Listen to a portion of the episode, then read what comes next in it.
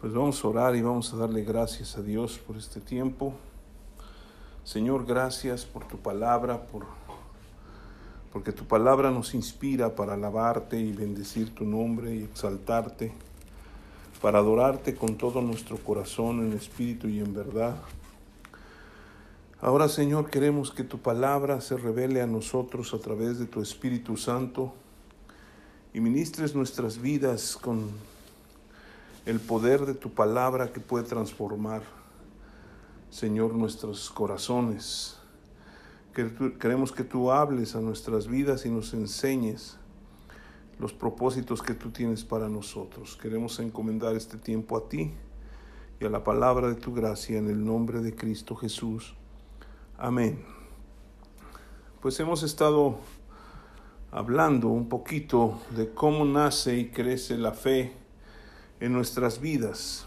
Y de acuerdo a lo que estuvimos hablando, es muy importante recalcar que en la vida cristiana la fe es fundamental. ¿Por qué? Porque si no tenemos fe, simple y sencillamente nosotros no podemos hacer nada en la vida, de, en, en, lo que Dios quiere, porque todo lo que tiene que ver con las cosas de Dios tiene que ver con la fe. Y pues la misma Biblia nos dice en Hebreos 11:6 que sin fe es imposible agradar a Dios porque es necesario que todo aquel que se acerca a Él crea que le hay y que es galardonador de los que le buscan. Entonces, si nosotros no creemos que hay un Dios, pues nunca vamos a poder recibir lo que Él tiene para nosotros.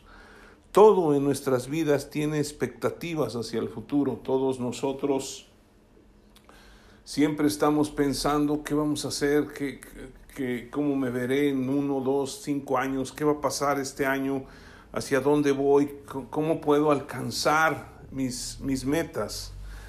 Pues en la vida cristiana también eh, esto se le podría llamar fe, porque la fe en Hebreos 11.1 dice, es pues la fe la certeza de lo que se espera, la convicción de lo que no se ve.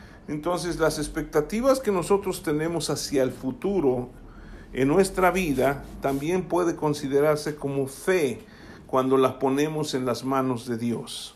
¿Sí? Y la Biblia, como lo hemos visto, está llena de preciosas y grandísimas promesas, ¿sí? de todo tipo para que vivamos una vida plena y llena de bendiciones que Dios ha preparado para nosotros.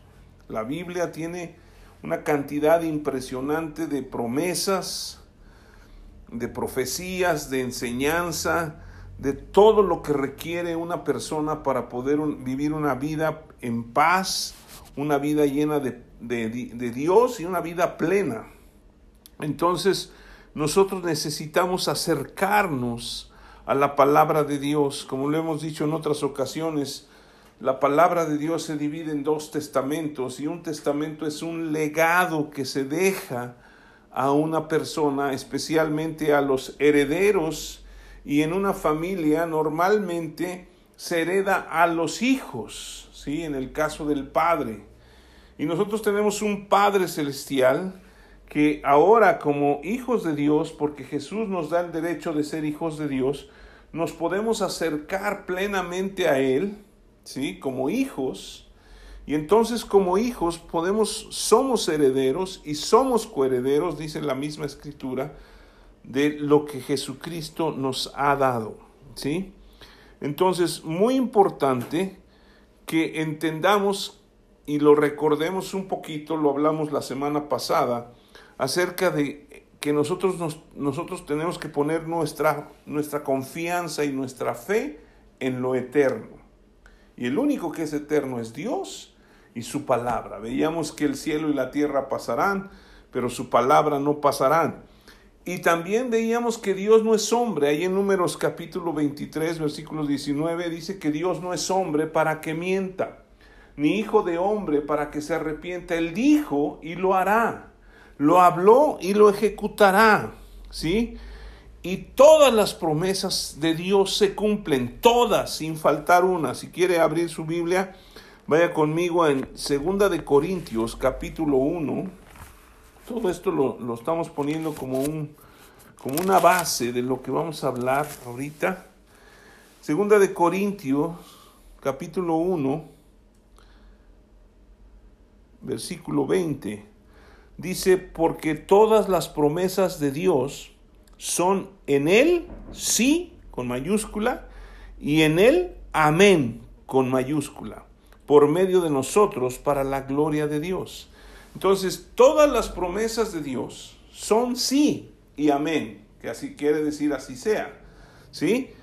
Pero esas promesas se hacen vigentes o se hacen, eh, se manifiestan a través de nosotros, porque aquí dice el versículo 20 que por medio de nosotros para la gloria de Dios. O sea, estas promesas, ¿sí? Son por medio de nosotros. Dios ya las dio, Dios ya las expresó, Dios ya dejó su voluntad en, en los dos testamentos y ahora nosotros somos los que las recibimos. Y es importante que nosotros caminemos en esas promesas. Ahora, para que las promesas de Dios se cumplan en nuestras vidas, necesitamos una palabrita muy pequeña que se llama fe. ¿Sí? Y, lo vimos en Romanos 10, 17, cómo nace la fe y cómo crece. Romanos 10, 17 dice, la fe viene por el oír y el oír por la palabra de Dios. Vamos a verlo ahí para que, para que usted eh, pueda leer todo el, el versículo. ¿Sí? En Romanos capítulo 10, versículo 17 dice, Así que la fe es por el oír y el oír por la palabra de Dios.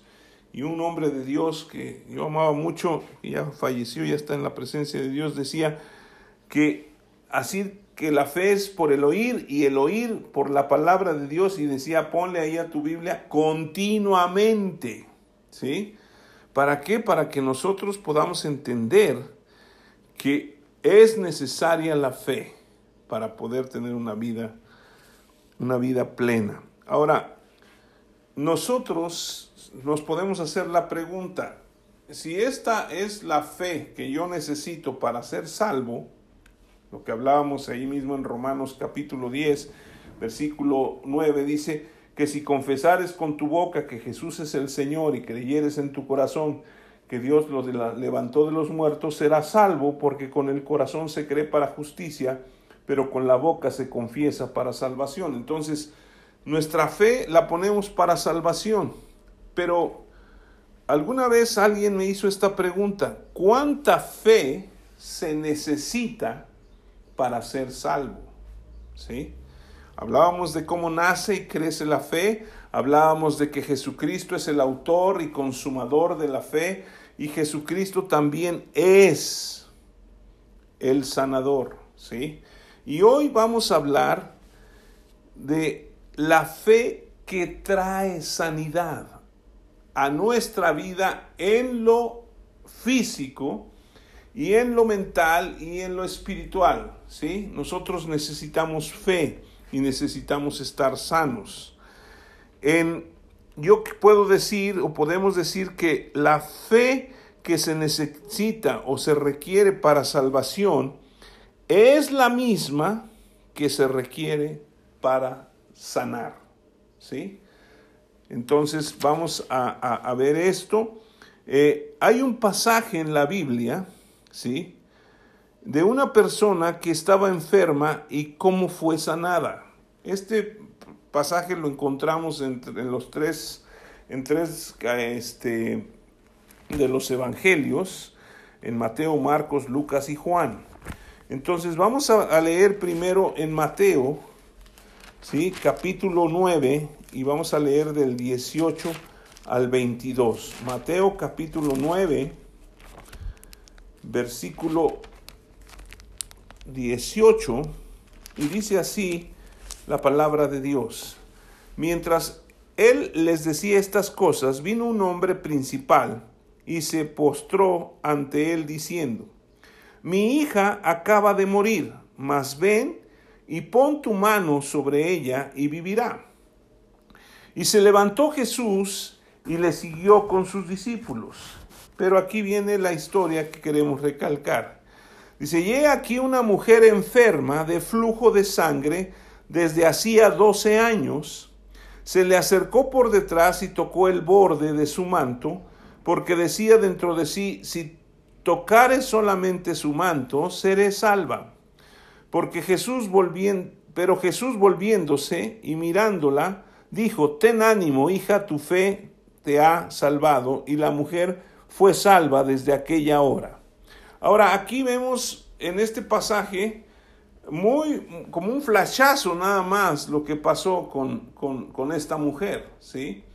Pero vamos a leer, eh, es conveniente cuando usted pueda ver si, si, si son, son dos o tres pasajes o en los mismos, en los mismos este, evangelios, les llaman los evangelios sinópticos, si usted puede leer cada, en cada uno de ellos la historia, porque es la perspectiva de, de otra persona, de acuerdo a lo que sucedió. Y vamos a Lucas capítulo 8, versículo 43. Este es el mismo pasaje, ¿sí?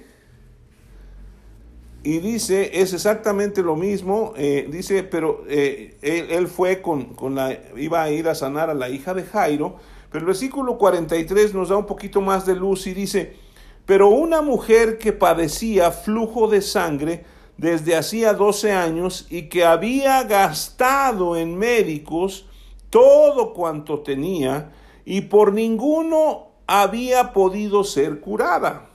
¿Sí? Se le acercó por detrás y tocó el borde de su manto y al instante se detuvo el flujo de su sangre. Entonces Jesús dijo, ¿quién es el que me ha tocado? Y negando todos, dijo Pedro y los que con él estaban, Maestro, la multitud te aprieta y oprime, y dices, ¿quién es el que me ha tocado? Pero Jesús dijo, alguien me ha tocado porque yo he conocido que ha salido poder de mí. Entonces, cuando la mujer vio que había quedado, no había quedado oculta, vino temblando y postrándose a sus pies le declaró delante de todo el pueblo por qué causa le había tocado y cómo al instante había sido sanada. Y él le dijo, hija, tu fe te ha salvado, ve en paz. Entonces aquí ya tenemos otro panorama. En Juan, digo, en, en Mateo vemos un panorama muy, muy, muy rápido de lo que sucedió con, con esta mujer.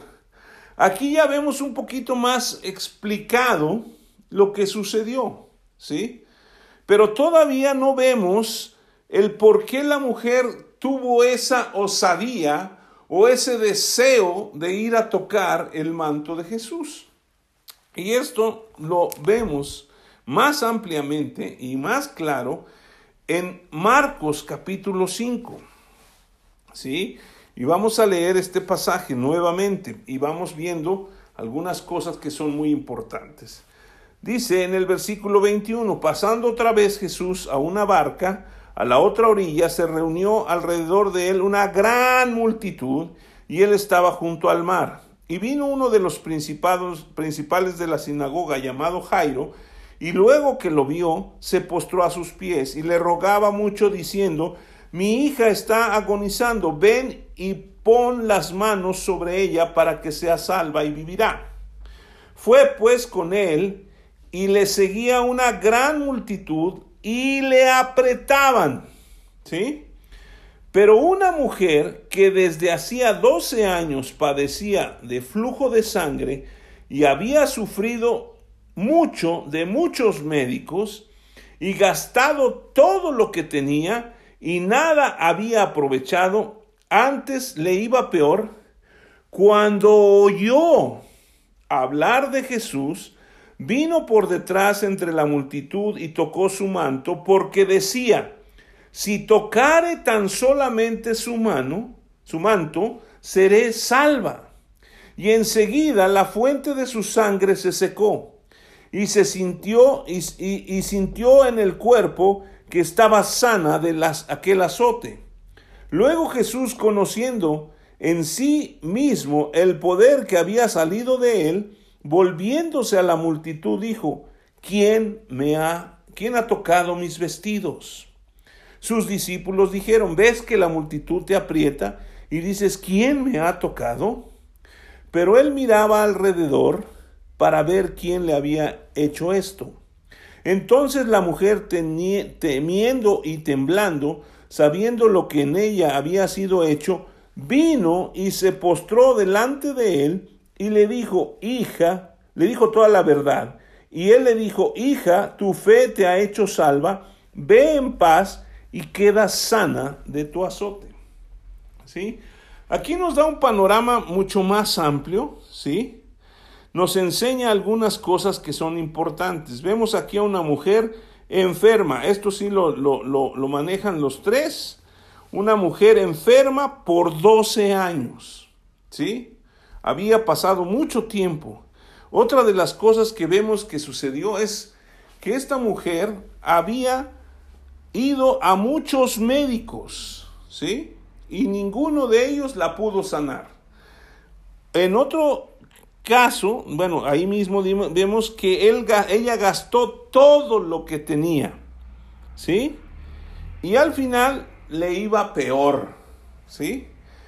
Entonces aquí en Marcos capítulo 5 hay una clave muy importantísima que nosotros tenemos que tomar en cuenta de acuerdo a lo que hemos venido aprendiendo acerca de cómo viene la fe a nuestras vidas. En el versículo 27 de Marcos 5, que hemos ya leído, dice, cuando oyó hablar de Jesús, vino por detrás entre la multitud. Esta mujer, ¿sí? Había gastado todo, había pagado todo el dinero que se pueda, que hubiera podido tener, a lo mejor hasta se había endrogado. Le decían, mira, aquí hay un médico famosísimo, y ahí iba corriendo, y le cobraba mucho, y ahí iba con otro y otro, y la mujer seguía padeciendo 12 años. Yo no sé si usted ha, ha padecido una enfermedad por mucho tiempo, espero que no, pero si la está padeciendo, es el tiempo de que usted oiga de Jesús. ¿sí? Yo conozco muchas personas que por muchos años estuvieron batallando y batallando y batallando con el alcoholismo. Y se emborrachaban y hacían y buscaban y, y, no, decían, bueno, ya intenté todo, ahora por último voy a buscar a Dios, a ver si Él hace algo. Pero eso, pues es lo que sucede muchas veces. Aquí está la clave, ¿sí? ella escuchó. Acuérdense que decimos que la fe viene por el oír, ¿sí? Y el oír por la palabra de Dios. Ahora, de acuerdo a la Biblia, Jesucristo es la palabra de Dios. Juan 1, 1 dice, en el principio era el verbo, el verbo era con Dios y el verbo era Dios. El, el verbo, la palabra, habla de Jesús. Y luego en el versículo 14 dice, y aquel verbo se hizo carne. ¿Quién es el que se hizo carne que vino del cielo? Es Jesucristo. Y vimos su gloria, gloria como del unigénito del Padre, lleno de gracia y de verdad. ¿Sí? Entonces, Jesucristo es la misma palabra de Dios. Cuando esta mujer oyó, ¿sí? Hablar de Jesús, ¿qué es lo que habría oído la mujer? ¿Qué se le ocurre ¿O qué piensa usted que la mujer pudo haber oído? Bueno, pues pudo haber oído que Jesús había sanado. De hecho, eh, eh, en el, al principio del, del, versículo capítulo 5 vemos que Jesús había sanado a un hombre que tenía más de dos mil demonios, ¿sí? A un endemoniado gadareno. Y, y vemos también algunas cosas que Jesús hizo como milagros y milagros y milagros, ¿sí? Entonces, probablemente esta mujer en su desesperación ya había consultado a muchas personas y alguien le dijo, oye, ¿por qué no vas a ver a Jesús? Y ella oyó, ¿quién es Jesús? ¿Qué hace Jesús? ¿Sí? Y entonces alguien le platicó o le mostró los milagros que Jesús había hecho. Al ella escuchar lo que pasó, inmediatamente pensó, yo creo, seguramente Jesús me puede sanar. Él es el único que me puede sanar. ¿Por qué? Porque Él es el que ha sanado a otras personas. Ahora, ella oyó hablar la palabra, pero hay algo que sucedió en su vida, ¿sí? Y que nosotros tenemos que entender. Cuando oímos la palabra, tiene que haber una reacción de creer y moverse conforme a lo que la palabra, a la palabra que hemos oído, ¿sí? Ella oyó que Jesucristo sanaba y dijo, bueno, ¿qué puedo hacer yo para ir a verlo? Hacer una cita, no creo que me vayan a dejar. Hay multitudes. Vemos que había multitudes que lo estaban esperando. Usted vea el versículo 21, dice, pasando otra vez Jesús en una barca a la otra orilla, se reunió alrededor de él una gran multitud. ¿Sí? una gran multitud de personas. Entonces, ¿cómo llego a él? La mujer dijo, bueno, pues de alguna otra manera tengo que ver, ¿qué puedo hacer? Bueno, si tan solo llegara a tocar el borde de su manto, yo estoy segura que voy a ser salva, ¿sí? O salva. Fíjense algo que es importante, la fe es la certeza de lo que se espera y la convicción de lo que no se ve. La mujer tomó una acción, ¿sí? Si tan solo, ella lo pensó, si tan solo yo toco el borde de su manto, seré salva. Pero para poder llegar al tocar el borde de su manto, ella tenía que tomar una acción, tenía que caminar y ir acercándose lo más que pudiera hasta Jesús. Ahora, había una gran multitud, ¿sí? Que probablemente no la dejaba pasar, ¿sí? Y vemos aquí eh, en el versículo 25 dice, pero una mujer que desde hacía, ya nos habla todo eso, cuando yo hablar de Jesús vino a tocar el manto. Ahora, estaba la multitud. Cuando usted está en una multitud y ve a una persona que es la que está al frente o la que quiere llegar hasta él, usted se abre paso como pueda. Pero en una multitud, si, ahí yo creo que no había un templete donde estaba Jesús predicando desde arriba. Él iba caminando y toda la gente iba junto a él. Ahora, imagínense que Jesucristo no iba vestido de una manera especial. Jesucristo iba con su túnica, igual que todos, iban caminando. Entonces, ¿qué tenía que hacer la, la mujer para no perder la oportunidad de tocar a Jesús? porque además estaba la multitud. Ahora, nosotros, lo vamos a trasladar a este tiempo, necesitamos leer la escritura, conocer las promesas de Dios, y si usted está enfermo, quiero decirle que no es la voluntad de Dios que usted esté enfermo. Jesucristo, si fuera la voluntad de Dios, que los hombres estuvieran enfermos y las mujeres, él no habría, no habría sanado a nadie cuando vino. Y él, en un porcentaje muy alto de los milagros que hizo Jesús, fueron sanidades, sanidades físicas. ¿Sí? A un hombre llamado Bartimeo le devolvió la vista, a otro que nació ciego de nacimiento le devolvió la vista, a, esta mujer de flujo la sanó, a la hija de Jairo la resucitó. Después de que pasa esto, va y resucita. Al mismo Lázaro lo resucitó. Hemos oído esas historias. Incluso él, vemos que vez tras vez tras vez sanaba gente y tomaba mucho tiempo para sanar a la gente, ¿sí? Y lo que vemos es que Jesucristo hacía la voluntad del Padre y quería él sanar. Entonces, la enfermedad, primero, Dios no la envía, segundo, no es algo que Dios quiere que usted esté así. Y ahorita vamos a ver unas promesas y vamos a ver cómo Jesucristo hizo grandes milagros. Bueno, no vamos a ver todos los milagros, pero cómo Dios puede hacer un milagro en su vida. ¿Por qué? Porque a veces pensamos, no, Dios va a estar ocupado con otras cosas más importantes y pues a ver, quién sabe si, si Él quiera sanarme.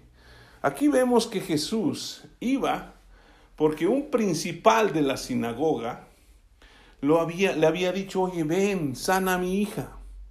Y en el transcurso de el caminar ahí, la mujer llegó y tocó su manto.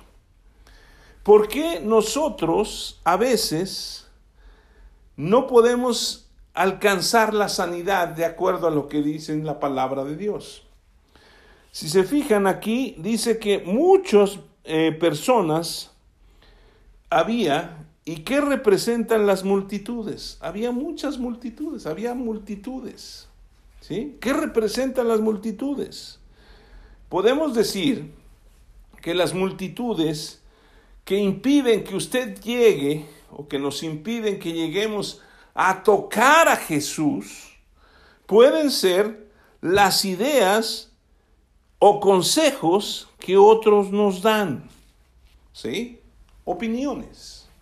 Somos muy dados a oír opiniones no, no vayas a ese lugar. No, no hagas esto. No, no leas la Biblia. Mira, conozco a alguien que lee la Biblia y está medio loco.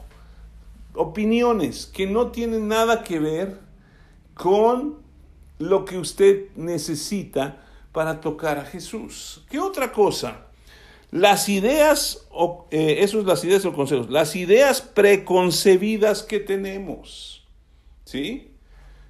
A mí me dijeron muchas veces que Dios castiga sin palo y sin cuarta. Y, yo creo, crecí con esa idea, Dios me va a castigar, Dios me va a castigar, Dios me va a castigar. Entonces, ¿por qué mandó a su Hijo Jesucristo a morir por mí en la cruz? Para que yo fuera salvado. Pero como tenemos ya una idea preconcebida, ¿sí? Uno de los dichos muy famosos que yo oía era, Dios no concede antojos ni endereza jorobados. Eso es lo que oía. Y era una idea preconcebida que ya la traemos. Ah, pues, pues Dios no, no, no, no, concede antojos ni endereza jorobados. Pues yo quiero decirles que el Dios que ahora conozco concede antojos. ¿Sí? Y vamos a ver cuáles son los deseos de Dios, lo hemos hablado. Y sí endereza jorobados. Entonces, nosotros tenemos que aprender a quitar Imagínense la mujer, tenía que llegar a Jesús y había una multitud. La primera cosa era empujar, pues todo el mundo empujaba, ¿no es cierto? Dicen los discípulos, cuando Jesús dijo, oye, alguien me ha tocado, espérate, pues yo creo que Pedro le dijo, oye, espérate, pues si apenas si podemos caminar, nos vienen empujando, nos oprimen todo, ¿qué vamos a hacer? Pues ¿quién te tocó? Todos te están tocando. Eso nos lleva a que eh, las, las dudas de que será o no será la voluntad de Dios. No, pues es que como no puede llegar, yo creo que no es la voluntad de Dios. Y yo quiero decirle que la voluntad de Dios es que usted sane. Hay promesas y las voy a mencionar. Hay muchas, muchas, muchas, pero voy a mencionar algunas al final para que usted tome la que usted quiera para que sea sano. Y para que usted decida moverse hacia esa promesa y tomarla porque son promesas que Dios nos ha dado a nosotros para bendición. ¿Sí? Entonces, a veces la duda, ¿será que Dios quiera que yo sea sanado? ¿Será? Ahora, yo quiero decirles que sí, va a haber un punto donde Dios dice, ya necesito que te vengas a mi presencia, porque Él decide cuándo nosotros debemos partir a su presencia o morir. ¿Sí? Y a veces dicen, no, es que yo estuve orando y orando y se murió. Bueno, pues Dios lo quiso llevar a su presencia. Alguien una vez me dijo, ah, es que yo quiero que se sane. Estaba hablando de un señor ya muy viejito, ¿sí?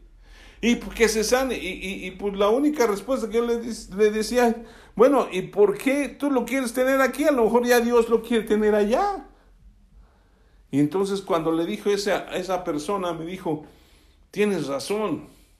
¿Por qué tengo que ser egoísta? Mejor que se lo lleve. Pero estamos hablando de la sanidad. Y Dios quiere que estemos sanos. ¿Sí? Entonces la mujer estaba bien ya 12 años, ya había padecido todo. Ya sus dudas, a lo mejor dijo, ya probé todo. Ahora sí, o toco a Jesús o yo no voy a ser sanada. Otra de las cosas son las circunstancias. Las circunstancias a veces nos oprimen. Es que yo me siento mal, es que yo estoy mal, es que usted va a ver al doctor y el doctor le dice, pues está empeorando o esta situación no avanza, no puede sanar y le dan una medicina y le dan otra. Yo, yo creo en las medicinas, gracias a Dios por las medicinas, pero, pero a veces hay una cosa y otra cosa y otra cosa y no sucede nada. Y también lo que vemos, ¿sí? Pues mira, yo veo que las cosas están peor. Nosotros hablábamos la semana pasada acerca de cómo nace la fe y si quieren ir guardando su lugar ahí en Marcos, vaya conmigo a 2 de Corintios 4, que ya lo leímos la vez pasada en el versículo 18. ¿Sí? Dice, no mirando nosotros las cosas que se ven, sino las que no se ven, pues las cosas que se ven son temporales pero las que no se ven son eternas. ¿Sí? Entonces, a veces nosotros estamos viendo situaciones que, que, que nos, nos impiden creer que Dios puede hacer un milagro. ¿Sí? Y necesitamos poner nuestros ojos en Jesús. Y ahorita les voy a hablar un poquito más. También otra de las cosas que podrían representar estas multitudes es el famoso no puedo. Es que yo ya hice todo, ya busqué, sí, ya, ya, ya, ya, ya, ya estoy cansado, ¿no? Es que ya fui con todos los médicos y ya me cansé, ya, ya, no, esto ya, ya, y, eso se vuelve una opresión, ¿sí? Se fijan que las multitudes, dice Pedro, te oprimen y te empujan. Y estas circunstancias o esto de lo que estoy hablando son cosas que siempre nos están empujando y nos están oprimiendo. Y, a veces la enfermedad nos em, eh, está oprimiendo, que no solamente es una enfermedad a lo mejor física, a veces es una, una depresión que nos está oprimiendo y oprimiendo y la, la, puerta está abierta y Jesús está diciendo, aquí está la, la solución. Pero a veces como que ya nos cansamos. Y decimos, no, yo ya no puedo, ya, ya me cansé, ya no, ya no, ya no más. Fíjense algo muy importante, la mujer tomó una decisión, ¿sí? Tomó una decisión que la llevó a tomar una acción. ¿De acuerdo? Usted toma una decisión y toma la acción. Ahora, la mujer había oído, ya vimos en Romanos capítulo 10, versículo 17, que la fe viene por el oír y el oír por la palabra de Dios. En Hebreos capítulo 12, versículo 2, hay algo que es muy importante. Hebreos 12, 2 dice, puestos los ojos en Jesús, el autor y consumador de la fe. En una multitud, ¿sí?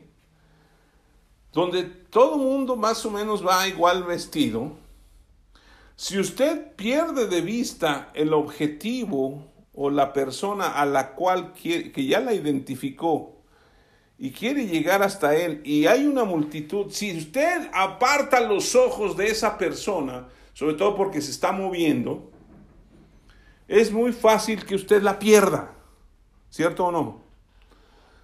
Lo podemos ver cuando llevamos a un hijo al fútbol o a algún lado. De repente se suelta el hijo, ¿y dónde está? ¿Y dónde está? ¿Y dónde está? Empieza a voltear para todos lados porque le quitó los ojos a, a su hijo, o lo soltó. Y entonces se le pierde. ¿Qué es lo que quiero decir? Que cuando usted tome una de las promesas de Dios, como lo hizo esta mujer, la mujer puso sus ojos en Jesús, estaba claro lo que iba a hacer, tenía muy bien pensado y dijo, tengo que llegar y la opresión y la, la, multitud la empujó, a lo mejor la arrimó, pero ella no dejaba de ver a Jesús. Y es lo que yo le recomiendo, no deje de ver la palabra de Dios, porque la palabra de Dios trae sanidad a nuestros cuerpos, a nuestras mentes, a nuestros corazones. Él es el que puede cambiar nuestras vidas, ¿sí? La mujer creyó en Jesús y dijo, sí, ahí está, yo tengo que ir, lo tengo que tocar, porque si toco su manto, yo voy a ser salva. Pero no se paró, siguió y siguió y siguió. Si usted tiene una enfermedad y, el Espíritu de Dios, que es el Espíritu Santo, viene a su vida y le dice, es que esta promesa es para ti. Usted persiga la promesa, no quite sus ojos de él. Cada vez que quitamos los ojos de Jesús, nosotros tenemos problemas. El apóstol Pedro, que lo consideramos un gran apóstol, cuando Jesucristo iba caminando sobre el agua y los alcanzó, ellos estaban en una barca. Y entonces tuvieron temor porque pensaban que era un fantasma. Y entonces Jesús les dijo, tened ánimo, yo soy. Y entonces Pedro dijo, si eres tú, Señor, manda que yo vaya a ti. Y él nunca pensó que Jesucristo le iba a decir, pues bájate de la barca y ven. Y le dijo, pues ven. Y entonces dice la escritura que Pedro se bajó de la barca y comenzó a andar. Pero dice que al ver el fuerte viento y las grandes olas, se comenzó a hundir. ¿Por qué? Porque quitó los ojos de Jesús. Y entonces gritó, sálvame.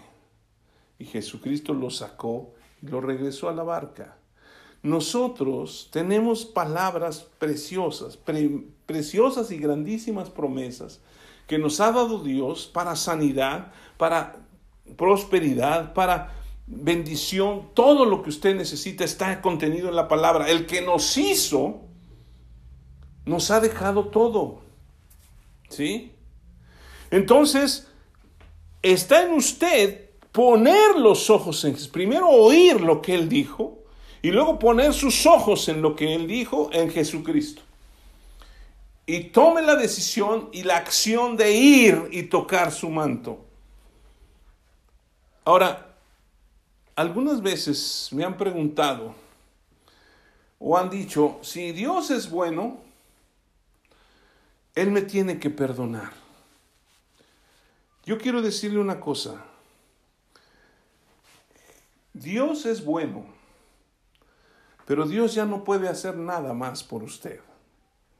Él ya vio la necesidad del hombre, Él ya envió a su Hijo Jesucristo, ya Jesucristo murió por todos los pecados, Él es el Cordero de Dios que quita el pecado del mundo.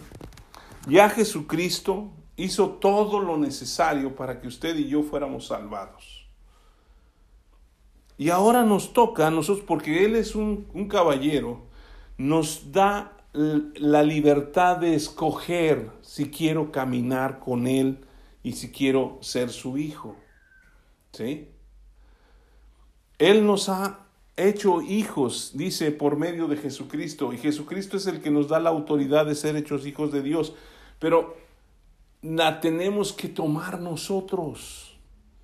¿Sí? Yo no, yo no soy hijo de Dios nada más porque ya digo soy hijo de Dios. Soy un hijo de Dios porque creo lo que dice su palabra y me moví a aceptar a Jesucristo como mi Señor y Salvador. Lo mismo sucede con la sanidad.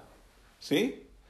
Si usted se fija en esta escritura, Jesucristo iba caminando. La multitud estaba ahí de una manera impresionante. La mujer llega y toca el manto, el borde, ni siquiera todo el manto, el borde del manto, y en ese momento ella siente que está sana. Jesucristo se da cuenta de que había salido poder de él. Porque hubo alguien que con fe se acercó. La multitud lo oprimía, pero no estaba con fe. ¿De acuerdo? La multitud no tenía fe, la fe que tenía la mujer. Ellos estaban ahí porque algo estaba sucediendo y alguien famoso o alguien que podía hacer algo estaba ahí. Pero la mujer era una mujer que tenía fe y que creyó en lo que ella había oído de Jesús. Yo le quiero decir que Jesús es la sanidad. ¿Sí? Y ahí está. Y, no, se, no se va a molestar si usted llega y le dice, sáname, Señor. Ahí está ya la sanidad. Nos toca a nosotros caminar hacia la sanidad y tomarla y hacerla nuestra. La mujer no cejó, no se detuvo, ella siguió viendo a Jesús, siguió andando a Jesús y dijo, ya lo toqué. Y cuando lo tocó, quedó sana. Y dijo, ya, uh. Y Jesús se dio cuenta, porque Jesús se agrada, Dios se agrada con las personas que tienen fe y las quiere bendecir. Fíjese Jesús al final, cómo le dice a la mujer, ahí en, en, en Marcos 5, le dice, hija, tu fe, ¿quién? Tu fe te ha hecho salva. Ve en paz y queda sana de tu azote. O sea, ya Jesús sanó, ya Jesús murió en la cruz, ya nos salvó, pero es nuestra fe, nuestra fe, la que nos trae la salvación y la sanidad. ¿Sí? Ella creyó en Jesús caminó hacia Jesús, puso sus ojos y nada la distrajo. ¿Sí? Nosotros muchas veces nos hablan de Jesús, ay, sí, qué bonito, ay, gloria a Dios, qué bonito hablan, qué bonito es eso, qué bonito, qué bonito, qué bonito. Pero no tomamos acciones a lo que oímos. Acuérdese lo que yo les decía en varias traducciones que vimos de Romanos 10, 17, de que la fe viene por el oír y el oír por la palabra de Dios. Hablábamos en una parte que es la fe viene por el oír atentamente la palabra de Dios. ¿Sí? Y cuando usted oye la palabra de Dios y pone atención, en ese momento va a surgir algo porque la palabra de Dios no regresa vacía. La palabra de Dios se siembra como una semilla y va a dar fruto, pero esa semilla tiene que caer en buena tierra. Y cuando nosotros oímos la palabra de Dios, tenemos que estar atentos. Y si estamos atentos es como tierra fértil donde se puede sembrar. Y entonces vamos a dar una respuesta. Pero si no, pues, o sea, Jesucristo le predicó a muchísimos. ¿Y por qué esta mujer se metió en la Biblia? Podría hablarles, y vamos a hablar más adelante, de, otra, otra persona, pero había una mujer Raab en el Antiguo Testamento. Ahí en Josué capítulo 3 está. Una mujer que era una prostituta, una ramera. Igualmente, ella cuidó a unos espías que habían ido a espiar la tierra y los, los cuidó para que no los mataran, porque los iban a matar, y los escondió. Y ella le preguntaron por qué los había escondido, y ella dijo, porque hemos oído lo que Dios ha hecho. ¿Se da cuenta? Hemos oído. Había varios que habían oído, pero ella oyó y tuvo fe y tuvo una acción. Esa mujer fue protegida porque le prometieron que la iban a proteger. Ella pidió eso y cuando fue destruida la ciudad, ella se quedó. Y quiero decirle, lea, busque Raab en su, en su Biblia. Y Raab se metió en la, en la genealogía de Jesucristo. Y aunque era una prostituta, Pero, ¿qué pasó? Por su fe fue salvada. Por su fe. ¿Sí? Porque oyó con atención. Dice que habían oído todos, pero ella puso atención. Esta mujer había oído de Jesús. Probablemente ahí están las multitudes, habían oído, pero ella sí oyó y prestó atención y dijo, yo voy a hacerlo. Necesitamos tomar acción. Quiero darle, antes de orar, para que Dios obre en su vida y usted pueda tocar el manto de Jesús o pueda tocar su corazón, algunas promesas. Hay miles de promesas de sanidad, pero yo quiero tocar algunas. Isaías capítulo 53, que es la profecía acerca de Jesucristo cuando iba a morir en la cruz. ¿sí? Esta es una profecía que se cumplió cuando Jesucristo vino a la tierra y murió en la cruz por nosotros. Isaías 53. Y puede leer usted todo si quiere, pero dice en el versículo 3, despreciado y desechado entre los hombres, varón de dolores, experimentado en quebranto, y, que, y como que escondimos de él el rostro, fue menospreciado y no lo estimamos. Ciertamente él llevó nuestras enfermedades y sufrió nuestros dolores, y nosotros le tuvimos por azotado, por herido de Dios y abatido.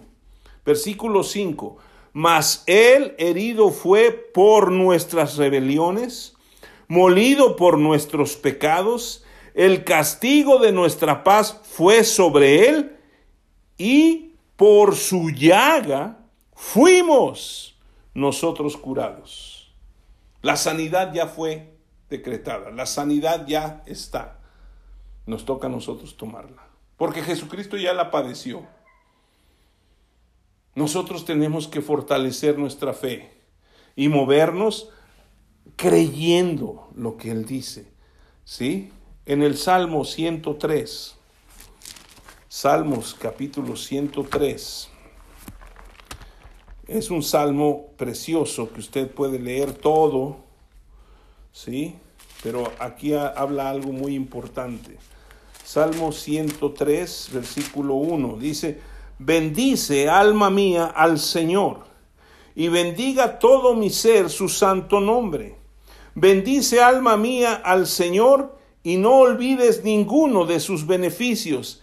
Él es quien perdona todas tus iniquidades, el que sana todas tus dolencias, el que rescata del hoyo tu vida, el que te corona de favores y misericordias, y el que sacia de bien tu boca, de modo que te rejuvenezcas como el águila. Las mujeres que tanto buscan esos cremas para no arrugarse, busquen la palabra de Dios y Él va a rejuvenecerlas. Y los hombres también, porque hoy también ya los hombres lo hacen, ¿no? Pero ve, Él es el que sana todas tus dolencias. Otra, Salmo 107, ya que andamos por ahí. Fíjense, este, este, este salmo es muy importante en el, en el versículo 20. Dice, envió su palabra y los sanó y los libró de su ruina. Pero el versículo 19 dice, pero clamaron al Señor en su angustia y los libró de sus aflicciones. ¿Sí? O sea, tomaron una acción Vamos a pedirle al Señor y él y dice, y envió su palabra y los sanó y los libró de su ruina, de cualquier enfermedad. Mateo capítulo 8, versículo 17.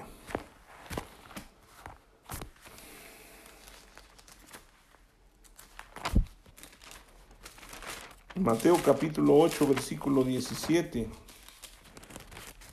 Dice, para que se cumpliese lo dicho por el profeta Isaías cuando él dijo, Él mismo tomó nuestras enfermedades y llevó nuestras dolencias, haciendo referencia a Isaías 53. O sea, la voluntad de Dios es que estemos sanos, ¿sí? Proverbios capítulo 4, ahí adelantito de Salmos. Proverbios 4, versículos del, vamos a leer desde el 20. Dice, Hijo mío, está atento a mis palabras y inclina tu oído a mis razones. No se aparten de tus ojos, guárdalas en medio de tu corazón, porque son vida a los que las hallan y medicina a todo tu cuerpo. ¿Sí? ¿Qué es la medicina a todo el cuerpo? La palabra. Inclina tu oído a mis palabras, a mis razones no se aparten de tus ojos. ¿Sí? Tercera de Juan, nada más tiene un capítulo, versículo 2. Dice, amado, yo deseo que tú seas prosperado, en prosperidad en todas las áreas, que tú seas prosperado en todas las cosas y que tengas salud, así como prospera tu alma. ¿Sí? Amado, yo deseo que tú seas prosperado y que tengas salud así como prospera tu alma. Jeremías capítulo 33. Jeremías 33. Y vamos a leer el versículo 6. Jeremías 33, 6. Dice, He aquí, yo les traeré enfermedad. ¿Eso dice? No. He aquí, yo les traeré sanidad y medicina, y los curaré y les revelaré abundancia de paz y de verdad. ¿Qué le dijo Jesús a la mujer cuando la sanó y cuando la salvó? Ve en paz cuando nosotros estamos sanos, cuando nosotros estamos libres de enfermedades tanto mentales, tanto físicas como espirituales, nosotros estamos en paz, porque la paz la trae Dios. Lo vuelvo a repetir, he aquí yo les traeré sanidad y medicina y los curaré y les revelaré abundancia de paz y de verdad. ¿Sí? Muy importante, muy importante. Nosotros necesitamos caminar en las promesas de Jesús, poner los ojos en las promesas de Jesús. Jesús le dijo a la mujer en, en Marcos 5:34, hija, tu fe te ha hecho salva, ve en paz y queda sana de tu azote. Yo quiero orar y sé que algunas personas que van a estar escuchando esta palabra pueden tomar la acción y orar para sanar. Si usted tiene un, un problema de enfermedad físico, ahorita que vamos a orar, yo le voy a pedir que ponga su mano y si no puede, que alguien que esté con usted ponga sus manos en el lugar donde usted está enfermo. Si usted no puede tocar, ahorita hay muchas personas que están en los hospitales, que están padeciendo por este, este virus que no viene de Dios, que es algo que el diablo, que, está, que el mundo entero bajo, está, está bajo el maligno y que quiere destruir. No puede tocarlos, pero puede orar por ellos. Y piense en esas personas. Y si usted está padeciendo tal vez de una enfermedad psicosomática o, algo como, como depresión, como, como algo que le está lastimando, o aún si ha practicado ocultismo y ha hecho cosas que no son buenas delante de Dios, necesita arrepentirse y orar para que Dios le sane. Pero es su fe la que se tiene que levantar. Es su fe y es, poner sus ojos en la palabra de Dios, tomar acción y creer que Dios lo va a hacer. Y yo le voy a pedir que cierre sus ojos ahí donde está y ore conmigo. Yo voy a orar, Señor, en esta hora. Tu palabra nos enseña y dice, clama a mí y yo te responderé. Y te enseñaré cosas grandes y maravillosas que tú no conoces. Señor, clamamos en esta hora, porque tú dices que tú nos vas a responder. Y tu palabra dice que tú deseas que seamos prosperados en todas las cosas y que tengamos salud, así como prospera nuestra alma. Jesucristo vino a la tierra y Él llevó todas nuestras enfermedades y todas las dolencias en la cruz y por su llaga fuimos curados. Fuimos curados. Ya la sanidad está en Jesucristo, ya la sanidad está en tu palabra. Hay promesas y promesas. Tú envías tu palabra, sanas y libras de toda ruina. Tú eres el que perdonas nuestras iniquidades, el que sacia de bien nuestra boca, el que sana toda enfermedad. Es tu voluntad.